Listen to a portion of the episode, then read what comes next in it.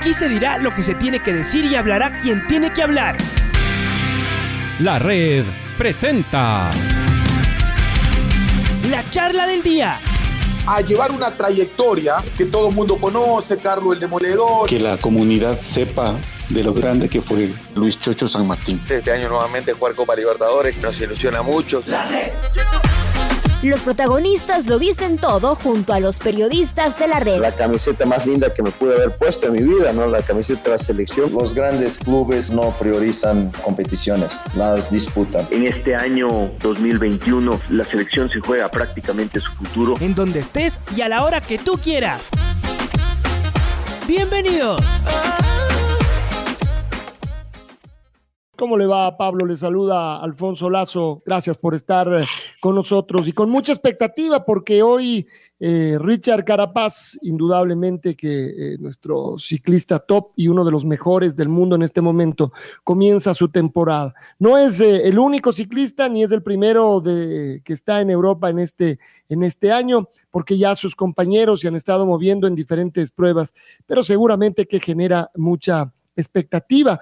Cuéntenos, ¿qué significa el participar eh, un nuevo año en, eh, en, Europa, estar en un equipo como el Ineos y además le ponen una formación eh, tremendamente fuerte y, y lo que se sigue diciendo en Europa y el mismo Richard lo dice, no estoy al 100% porque estamos enfocados en el Tour de, de Francia. Eh, así es como prepara el Ineos a Richard eh, Carapaz. ¿Qué habría que decir de este inicio? ¿Qué podemos esperar de él, Pablo? ¿Cómo le va? Bienvenido a la red. Un gusto saludarlos a ustedes y acá desde el norte. Buenos días, un abrazo cordial. La verdad que hablar de ciclismo es un, algo emocionante de nuestros ciclistas. Eh, que se van para Europa, que ya comienza la temporada de ellos. Hablando de, de Richard, creo que Richard es un ciclista muy inteligente, él lo demostró desde, desde su juventud y, ya, y ahora que ya es maduro y ahora que ya ha corrido ya grandes vueltas como el Giro que, que ganó y, y el otro Giro que también fue como a prueba, igual ahora el año pasado hizo un tour a prueba y creo que es un ciclista muy inteligente, él, él va... Eh, de menos a más. Ahorita le cuento que una preparación que hizo aquí fue eh, acorde a la vuelta al Ecuador, a vuelta al Tour de, de, Francia. Entonces creo que él va a darnos una gran alegría, un gran alegrón de que de, ganar un Tour. Eso, eso, métaselo en la cabeza que él les va a dar esa alegría.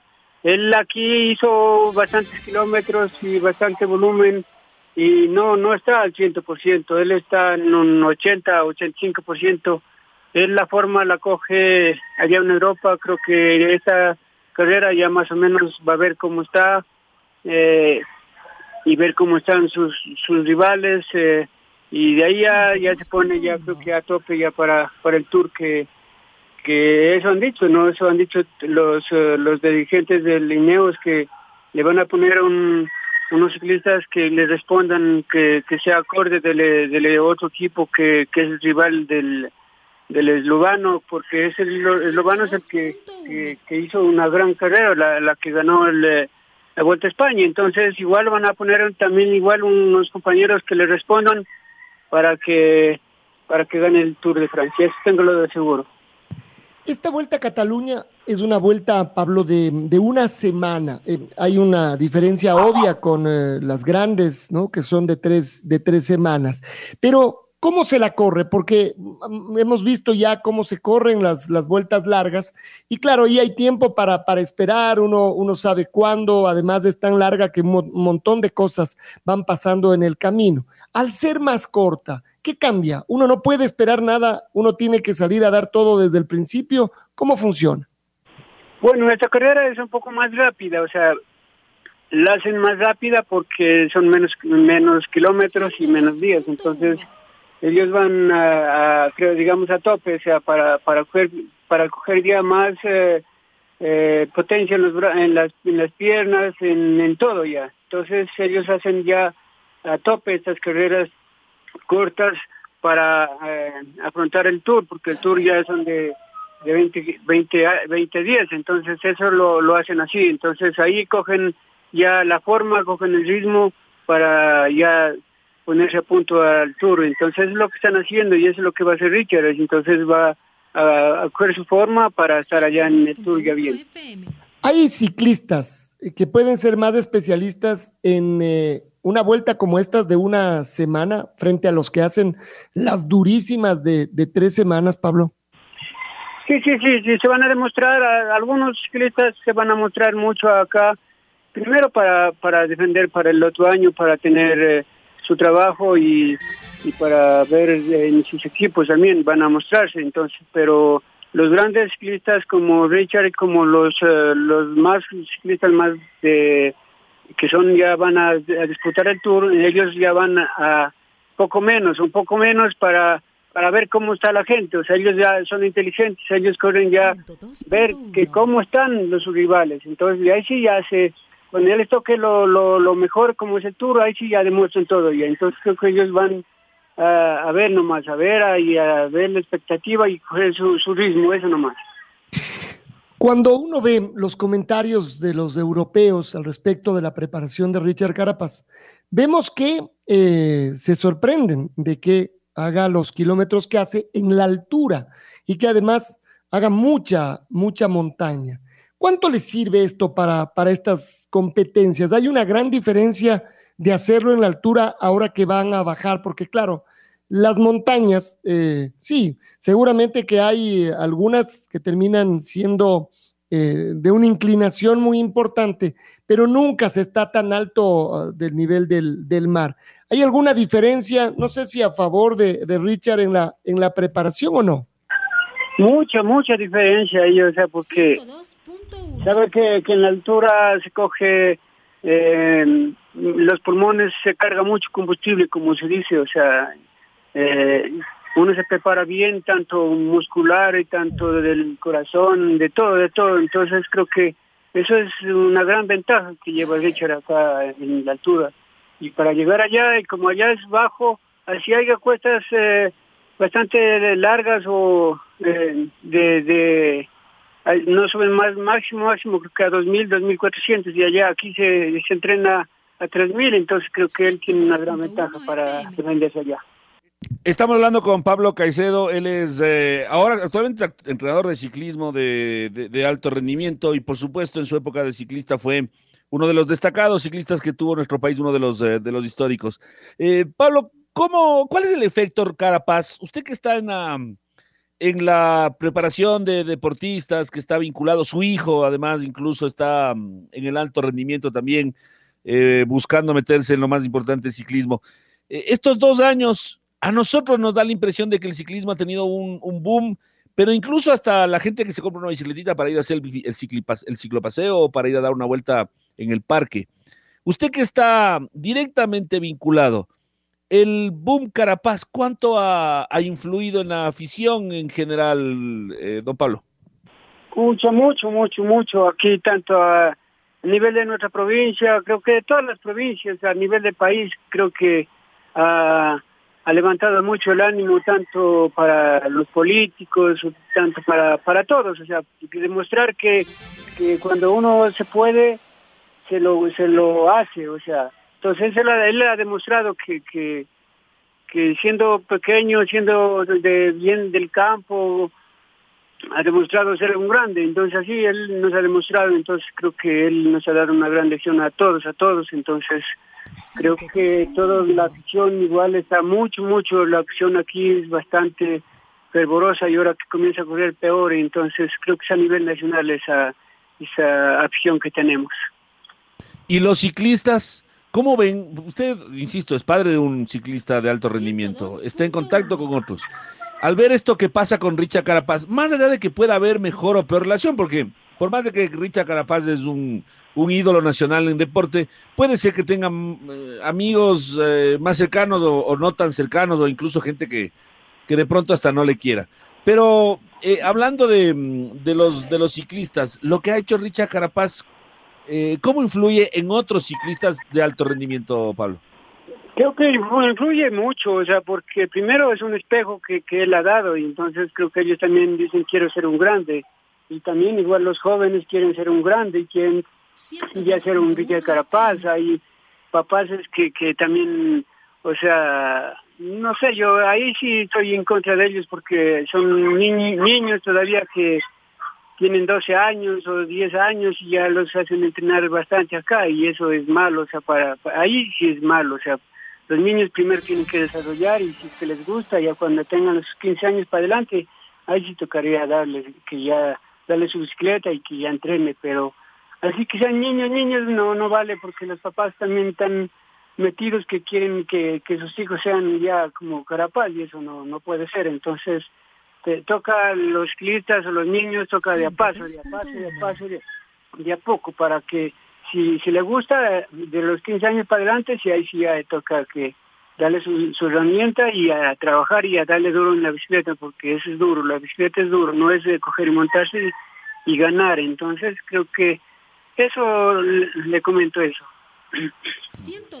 Usted eh, fue ciclista, el Águila Rodríguez es su contemporáneo. Y uno dice, para que haya un, un Richard Carapaz, seguramente debió haber eh, todo este proceso que ustedes cumplieron, ¿no? Eh, ustedes, después Juan Carlos Rosero, eh, el mismo Byron Guamá, ¿no? Que, que es, ya todavía está activo, pero, pero que, que, seguramente fue construyendo, ¿no? Entonces hay una, toda una, una secuencia, desde su época hasta acá. para usted, ¿qué tan lejano, qué tan eh, ¿Qué, tan utópico era, don Pablo, correr un Tour de Francia, por ejemplo, o ganar un Giro de Italia? O sea, para poner en contexto ya no solamente de lo grande alrededor del deporte ecuatoriano, sino ya en, en, la piel de alguien que sufrió y gozó en una bicicleta eh, y que fue campeón nacional también. Claro, sí, o sea, lo que cuento, le cuento es que, mm, o sea, son los sueños, los sueños que, que toca que ponerse a, a analizar los sueños y decir, bueno, quiero ser, primero quiero ser ciclista, después quiero ganar una vuelta al Ecuador. Entonces, o sea, los sueños van etapas, etapas. Y Richard tenía un gran sueño. Cuando yo lo manejé a él, él tenía un gran sueño de irse a Europa. Entonces le digo, tenemos que trabajar y, tienes que ir de a poco y tenemos que irnos primero para Colombia, porque Colombia es eh, eh, el paso para ir a Europa. Y ahí sí ya, ya puedes ya ganar allá. Entonces toca de a poco. Eh, entonces, o sea, son los sueños que cada uno tiene y él tuvo ese sueño de, ser un grande. Yo tenía el sueño de, correr el, el, los Juegos Olímpicos. Entonces llegué a los Juegos Olímpicos. Entonces eso es lo, que uno cuando se mete se puede llegar a ser lejos, llegar lejos y, ser un, un, gran campeón como Richie que ha demostrado, ganar un giro y ahorita le cuento que sí puede ganarse un tour. Ahora, de todas maneras, Pablo, ¿cree usted que las puertas hoy estás muchísimo más abiertas? O sea, la gente regresa a ver el Ecuador, me refiero a empresarios, los de mismos equipos europeos ya regresan a ver Ecuador. ¿Habrá otro Richard Carapaz por allá, por Ecuador? En su época supongo que eso era muchísimo más difícil. Sí, sí, en mi época muy difícil para llegar allá, pero ahorita, igual, ahorita siempre ya para que llegue un Richard Carapaz yo lo veo un poquito lejos porque primero Colombia ya no, no tiene tantos eh, tantos ciclistas, o sea, las, la, únicamente va a haber la vuelta a Colombia, va a haber el clásico, va a haber unas clásicas, nomás alguna, porque no hay permiso y las vías y que también por esta enfermedad, por la pandemia, que no, no hay quien, quien patrocine. Igual aquí en nuestro país, igual no hay no hay quien patrocine bonito, o sea, dicen que, que las empresas ayudan, pero no, se va a golpear las puertas y que no ayudan, entonces está muy lejos para que salga un de Carapaz, eh, yo le veo así de esa manera.